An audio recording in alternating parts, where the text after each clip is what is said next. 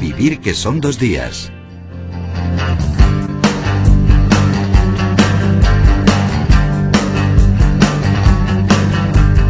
Once y 10 minutos de la mañana, 10 y 10 minutos en Canarias. Es el tiempo para la lectura en A Vivir, que son dos días. Un tiempo que se reparten a partes iguales. Oscar López. Oscar, buenos días.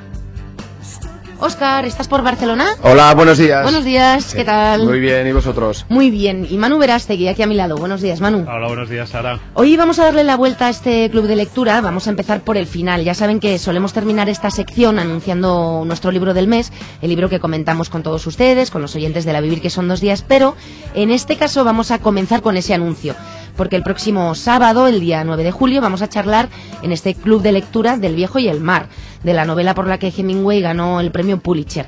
Motivos hay un montón, entre otros porque es una novela que nos gusta. Pero además, Oscar, es que hay un aniversario muy redondo en torno al autor. Sí, se cumplen exactamente 50 años del suicidio de Hemingway. Del, se pegó un tiro en Idaho, donde vivió sus últimos años. La verdad es que ya se encontraba mal, ¿eh? es decir, una persona que ya tenía en esos momentos muchos problemas de insomnio, de pérdidas de memoria, se hablaba incluso de ciertos brotes de locura, estaba en un momento muy delicado de su vida y se cumplen eso, 50 años ya. Uh Manu, Oscar, ¿por qué creéis que Hemingway ha quedado para la historia como uno de los mejores escritores del siglo XX? Pues eh, yo tengo que decirte que nunca ha sido un gran santo de mi devoción. ¿Ah, no? ¿eh? no, nunca he sido un gran lector de Hemingway. De hecho, yo creo que voy a aprovechar esta, este aniversario para prestarle un poquito de atención y leerle un poco con, con- con más dedicación, porque nunca me gustó mucho. Lo leí, por supuesto, cuando había que leerlo, de Sí. jovencito.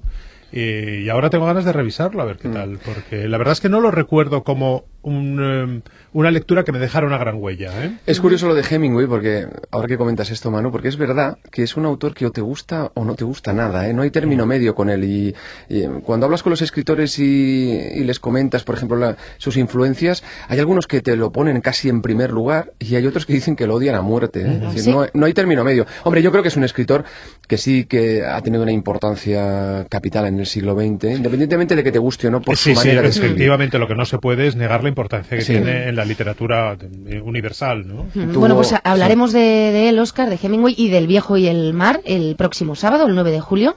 Pero hoy vamos ya con nuestro libro de la semana, con un libro que tiene un destinatario muy concreto, que es el público juvenil. Sobre literatura juvenil y sobre Alerta Becker, que es la última novela de Miguel Mena, publicada por Alba, vamos a hablar ahora mismo.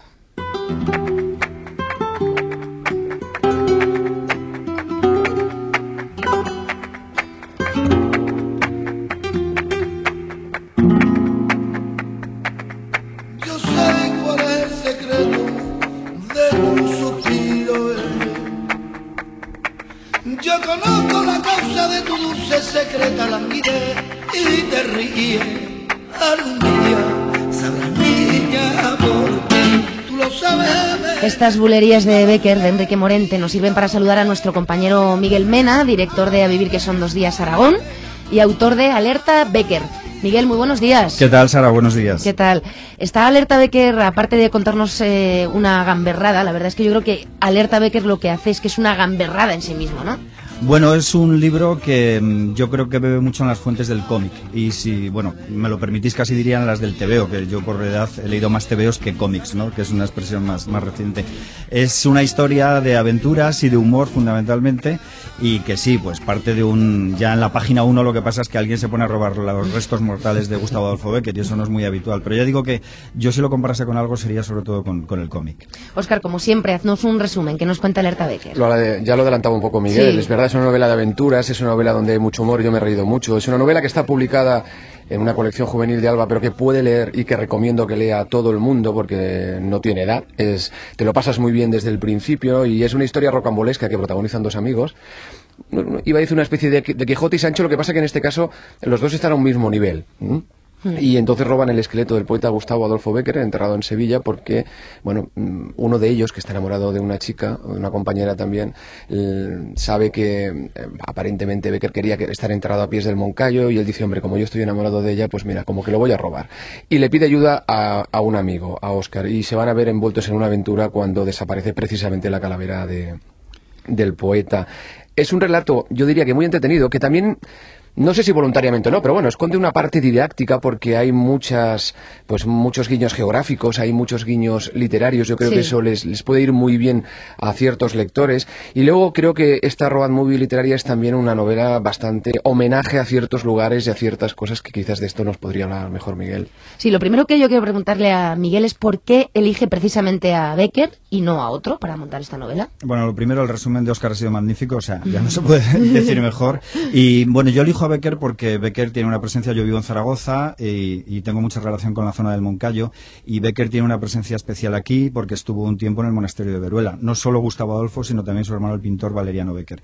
Entonces, em, eh, hay un ambiente muy beckeriano en torno a, allí al Moncayo, a Veruela. Becker escribió allí un texto que no es el más conocido de él, porque son más conocidas las rimas y las leyendas, pero Sí. escribió las cartas desde mi celda, que a mí me interesan especialmente. Y bueno, y también de los amigos, de hablar muchas veces de esa carta número 3 en la que Becker eh, reflexiona sobre la vida y la muerte y hace esa reflexión en el cementerio de Trasmoz, que es un lugar pues muy emblemático del Moncayo. Y bueno, ahí se me metió un poco la idea por algunos comentarios también de, de- de amigos en torno a que Becker en esa carta expresa su deseo de ser enterrado en un lugar muy humilde. Y se me metió un poco la, la idea de, de alguien llevado por la pasión, la poesía y el amor que, que pretendiese homenajear a su, a su amor pues con el poeta romántico por excelencia. Oye, no, no es un poquito... Hola, Miguel. Hola, Manu, ¿qué tal? Eh, buenos días. Que no es un poquito sorprendente. A mí me ha llamado mucho la atención eh, este mm, perfil tan romántico y tan entregado de este personaje que creo que es muy poco frecuente en la juventud actual. Aparte quería decir que de lo que ha dicho Oscar, eh, sí creo que son Quijote y Sancho y eh, están en el mismo nivel de edad y condición, pero en realidad les pasa lo mismo que Quijote y Sancho. Sí. Uno está enloquecido de amor y el otro, sin embargo, es la visión pragmática, ¿no? Es un Sancho en ese sentido. Bueno, lo que pasa es que lo hace por amistad. Oscar, por- por- Oscar es muy amigo de Eduardo y dice, hombre, si, si mi amigo está tan enamorado y por amor Exacto. quiere esto, yo Sí, le pues voy a... Pero a igual, acompañar". igual que Sancho, que le sí, pero él Sí. no ve nada claro esto porque todavía no le ha llegado la hora. Sí, sí, efectivamente no le ha llegado la hora. Oscar lo hace por amistad, no puede dejar solo a su amigo, aunque le parece que, que tiene una locura insana de amor, ¿no? Pero hay ese canto a la amistad también. Y sí, evidentemente es inevitable hablar de Quijote y Sancho, porque además gran parte de la novela se desarrolla en La Mancha, ¿no? Por, por sitios como Tomelloso, que quería también pasar por allí por rendir un homenaje a, a García Pavón, que fue un, lector, un autor al que yo leí mucho en la, en la adolescencia. Pero sí tiene ese punto, mm, tiene ese punto quijotesco, entre comillas. Pero dime, eh, lo que te que preguntaba en, en principio era si tú crees que los jóvenes de ahora pueden responder a este perfil, este romanticismo, este conocimiento de Becker, incluso tan profundo, ¿no? Y esta admiración y adoración por él. Bueno, yo creo que hay jóvenes de, de todos los estilos, ¿no? Igual que hay jóvenes que les gusta un tipo de música, a lo mejor maquinera, hay un montón de jóvenes que les gusta la música indie. Y, por ejemplo, ahora en, en- en la música indie hay mucha mucho cantante, sobre todo femenina, de romántica y lánguida, y que también, eh, yo juego también en, por ejemplo, Daphne, la protagonista femenina, es esa chica gótica, ¿no? Sí. de, de aspecto y de, y de gustos y que recrean también ese, ese amor por el romanticismo y ese culto un poco a, a lo necrofílico, ¿no? que está también tan de moda ahora, los Sí. vampiros, etcétera, etcétera. Miguel, y además hablamos de amor, hablamos de amistad, pero también hay mucho de crítica, ¿no? En la novela. Por ejemplo, una crítica entre la política y la cultura, ¿no? Sí. O sea, de los que sacan tajada de esa relación. Hay una parodia, sí, de diferentes ambientes. Está, bueno, pues el que aprovechando un suceso de este tipo, pues eh, quiere conseguir, pues colocar lo que sea en las instituciones, ¿no? O también, eh, pues hay una parodia de los programas de televisión. Bueno, claro, genial, claro, es que hay varios, Rivas, ¿no? es que hay que decir que hay varios, varias historias paralelas, ¿no? Con el- al robar los huesos se desatan una serie de fuerzas oscuras que, por ejemplo, es un programa de televisión que se dedica a estas cosas así como esotéricas, ¿no? Sí, que También hay una investigación policial que también es muy graciosa, todo en tono paródico, o sea, todo en tono humorístico, evidentemente. Eh, claro, como ha dicho Oscar antes, es una road movie, ¿no? Es una, como una especie de película de carretera que va recorriendo media España, la España interior, Andalucía, La Mancha, Aragón.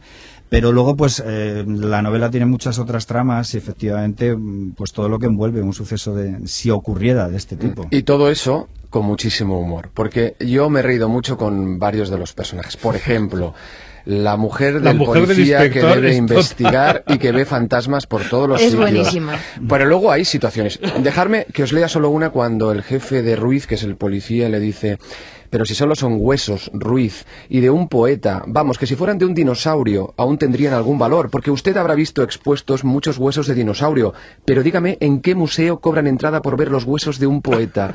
O sea, que no sufra mucho, relájese, que en esta ocasión la víctima no puede padecer ningún daño. Bueno, el- la novela está repleta de momentos delirantes como este. Bueno, sí, yo he buscado sobre todo el humor, la complicidad con el lector, el pasar un rato entretenido. No es una, no- es una novela corta, una novela ligera, por decirlo de alguna manera, y una novela que pretende todo el rato buscar esa complicidad en, en la sonrisa, leerla con una sonrisa de principio a fin. Oye, Miguel, Alerta Becker deja claro desde, vamos, desde la portada que es una novela destinada al- a un público joven. Eh, ¿Escribes de manera diferente cuando piensas en el destinatario o, o es que te sale así? No, me sale escribir una novela de humor y de aventuras, no es la primera de este tipo que hago. Yo tengo alguna novela hace años como Bendita Calamidad, que ha funcionado mucho también, como decía antes Oscar, pues, o Manu, no me acuerdo quién lo ha dicho, para lectores de institutos.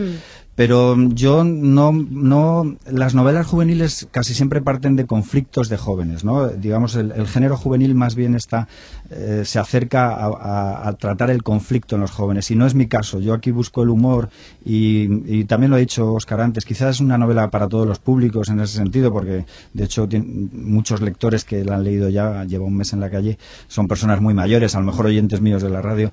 Y es más, ya te digo que no, no busco, simplemente busco el humor, busco la aventura y luego resulta que, claro, tiene un lenguaje sencillo y una trama bastante eh, rápida en su avance. eh, entonces, bueno, puede ser útil para el joven, pero vale para cualquier edad. Y una novela si es entretenida, Sí. vale para cualquiera, Para ¿no? cualquier. De todas maneras, yo veo que es eh, incluso para el lector muy joven, que porque nos planteábamos antes esto Sí. de la, la no- la literatura juvenil, ¿a qué público se destina? Eh, o más exactamente, el lector joven, ¿qué busca en las novelas que lee? Eh, ¿Un espejo o una ventana? ¿El espejo en el que encontrarse a sí mismo reflejado o una, un- una mirada más allá, por ejemplo, a modelos a seguir? A ¿no? los mayores, O en las- este caso o las los dos cosas. universitarios. O las dos cosas, O las dos exacto, cosas. exacto. Porque este libro creo yo que como son los protagonistas son de 18, 19, 20 años, ¿no? Sí, de primeros años de carrera universitaria. Primera carrera, exacto. Sí. Entonces quizá el, el lector más joven es el que puede encontrar eh, el interés en ver cómo se comporta este estudiante universitario. Mm.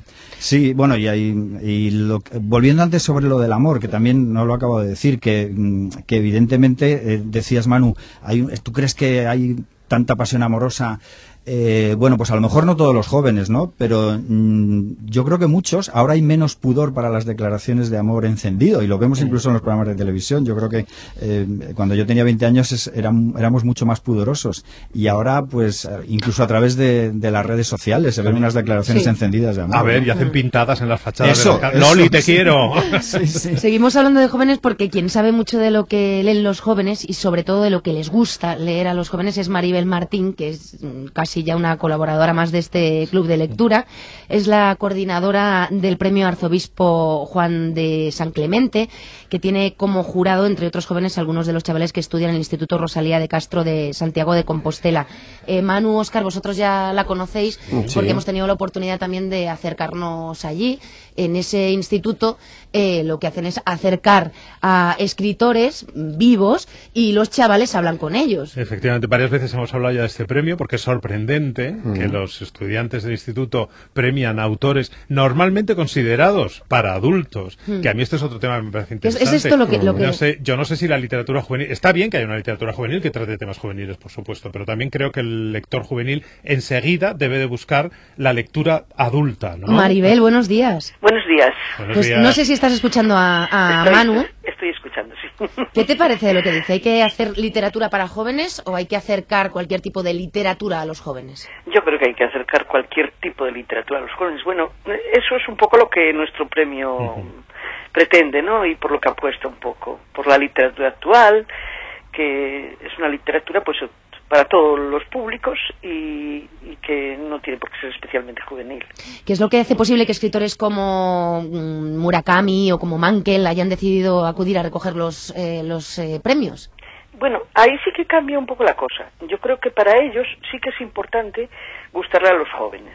Hmm. Es decir, ellos no hacen literatura para jóvenes, pero cualquier escritor, si le gusta a, a la gente joven, pues se siente muy, muy eh, feliz porque, bueno, digamos que parece que tiene público para el rato, ¿no? ¿Y, cómo habéis hecho la selección de las lecturas que participan en el premio? Pues la selección la hace, la hace un comité. Ya sabéis que elige, tiene tres modalidades, ¿no? Gallego, castellana y extranjera, y elige las novelas. Entonces, ¿qué se pretende? Bueno, pues que con, con esta selección de novelas eh, le llegue a los alumnos, y no solo a los alumnos, sino a muchos que son lectores eh, asiduos y no y no las conocen, pues un poco las últimas tendencias, ¿no? Y los autores más actuales. Siempre se busca mm, la mejor novela del año anterior y la mejor novela de los autores de la actualidad. Oye, ¿sabes qué me gustaría saber? Que esto ya es fuera curiosidad morbosa. ¿Hay algún autor que de pronto el comité diga, ¡buh! Este es muy viejo uno. no nos vale. No, no, pero a veces nos preocupa un poco si puedan a poder venir o no, porque claro, eh, en última instancia eh, nosotros queremos que venga el autor, ¿no? Entonces, bueno, mm, ya sabéis los problemas que tuvimos con Mankel, con Murakami, ¿no? Y, insistimos, insistimos porque vengan, porque es lo fundamental del premio, ¿no?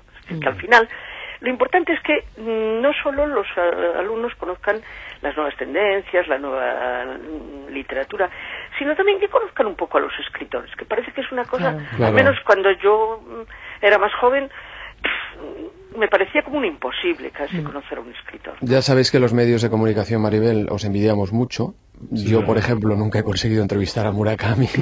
Vosotros ya habéis tenido, en fin, y a otros autores que habéis tenido. Es decir, que yo creo que eso es un poco también lo que os hace diferentes, ¿no? Tener la posibilidad de traerlos. Es muy bonito, es muy bonito estar con ellos, conocerlos.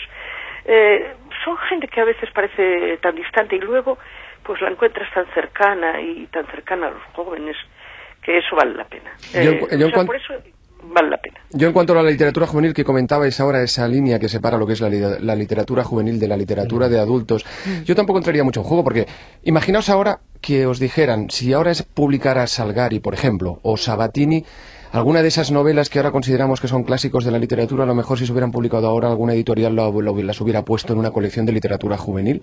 Quiero decir que, evidentemente, que Sabatini o que Salgari es diferente a lo que puede ser Murakami o Mankel, pero en definitiva uno dice, bueno, pues yo esta novela me gusta lo que hablábamos ahora del libro de Miguel Mena, ¿no? Que son novelas para todos los públicos, que una puede ser más entretenida, más divulgativa, más de acción o de aventuras, otras novelas son mucho más introspectivas, pero en definitiva es literatura que te gusta, como, como te ocurre con el cine. Oye, ¿vosotros creéis que creéis que cambian los gustos literarios con el tiempo? O sea, que mm, difiere lo que leíamos nosotros.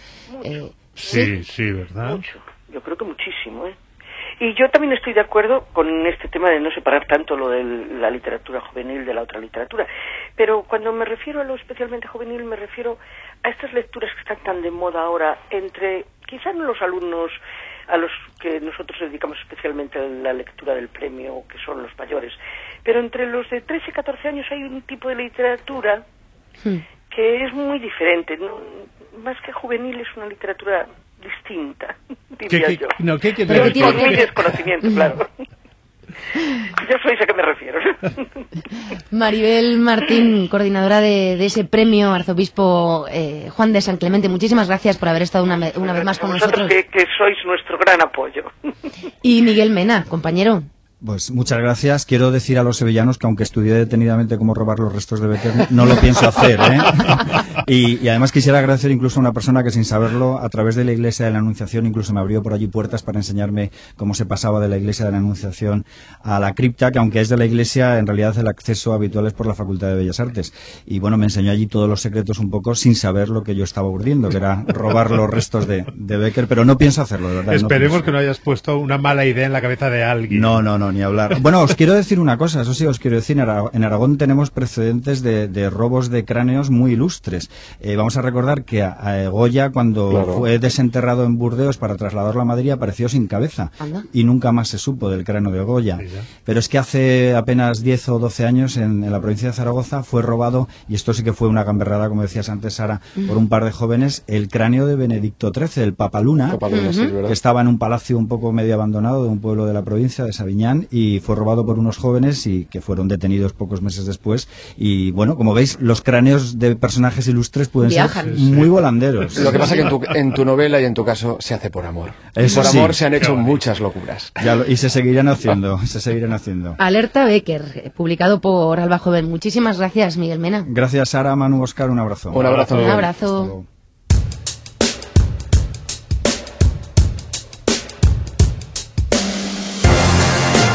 Pues vamos con las recomendaciones, como en este club de lectura cada sábado. Oscar, nos traes el primer libro de una escritora alemana. Sí, eh, una escritora que se llama Sarah Lark, es eh, seudónimo. Eh, como el verano es una buena época para los bestsellers, yo hoy os traigo uno, un bestseller de eso que se llama bestsellers de calidad, donde hay mucha aventura Así de también. gordo. Muy gordote, gordo. muy gordote, hay mucho amor, traiciones, pasiones y luego una geografía maravillosa. Y ahora me entenderéis, es una historia ambientada a mediados del siglo XIX.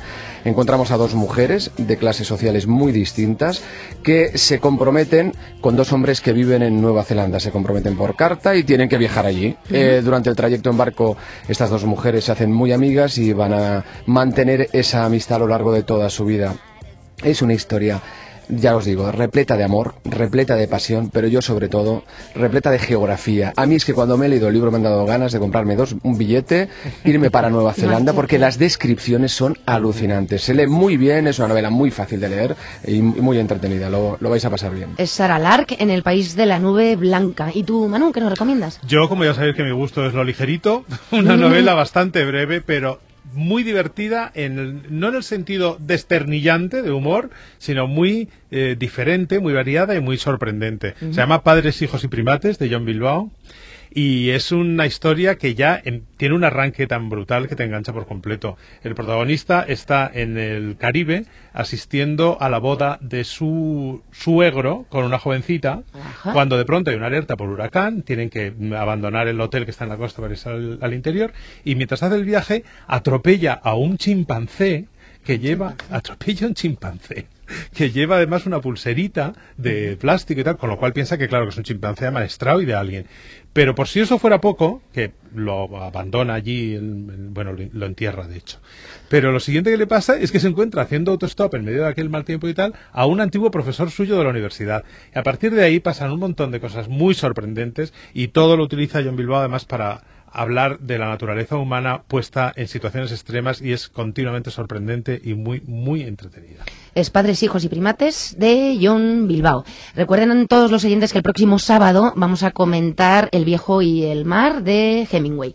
Oscar, hasta la semana que viene. Un abrazo a todos. Abrazo. Y Manu, a ti te espero mañana. Mañana, mañana estamos aquí. Mañana a refrescarnos con Vamos la a ver música. si conseguimos, que si conseguimos utilizar la música para refrescar. Ya veremos si funciona. Ya veremos.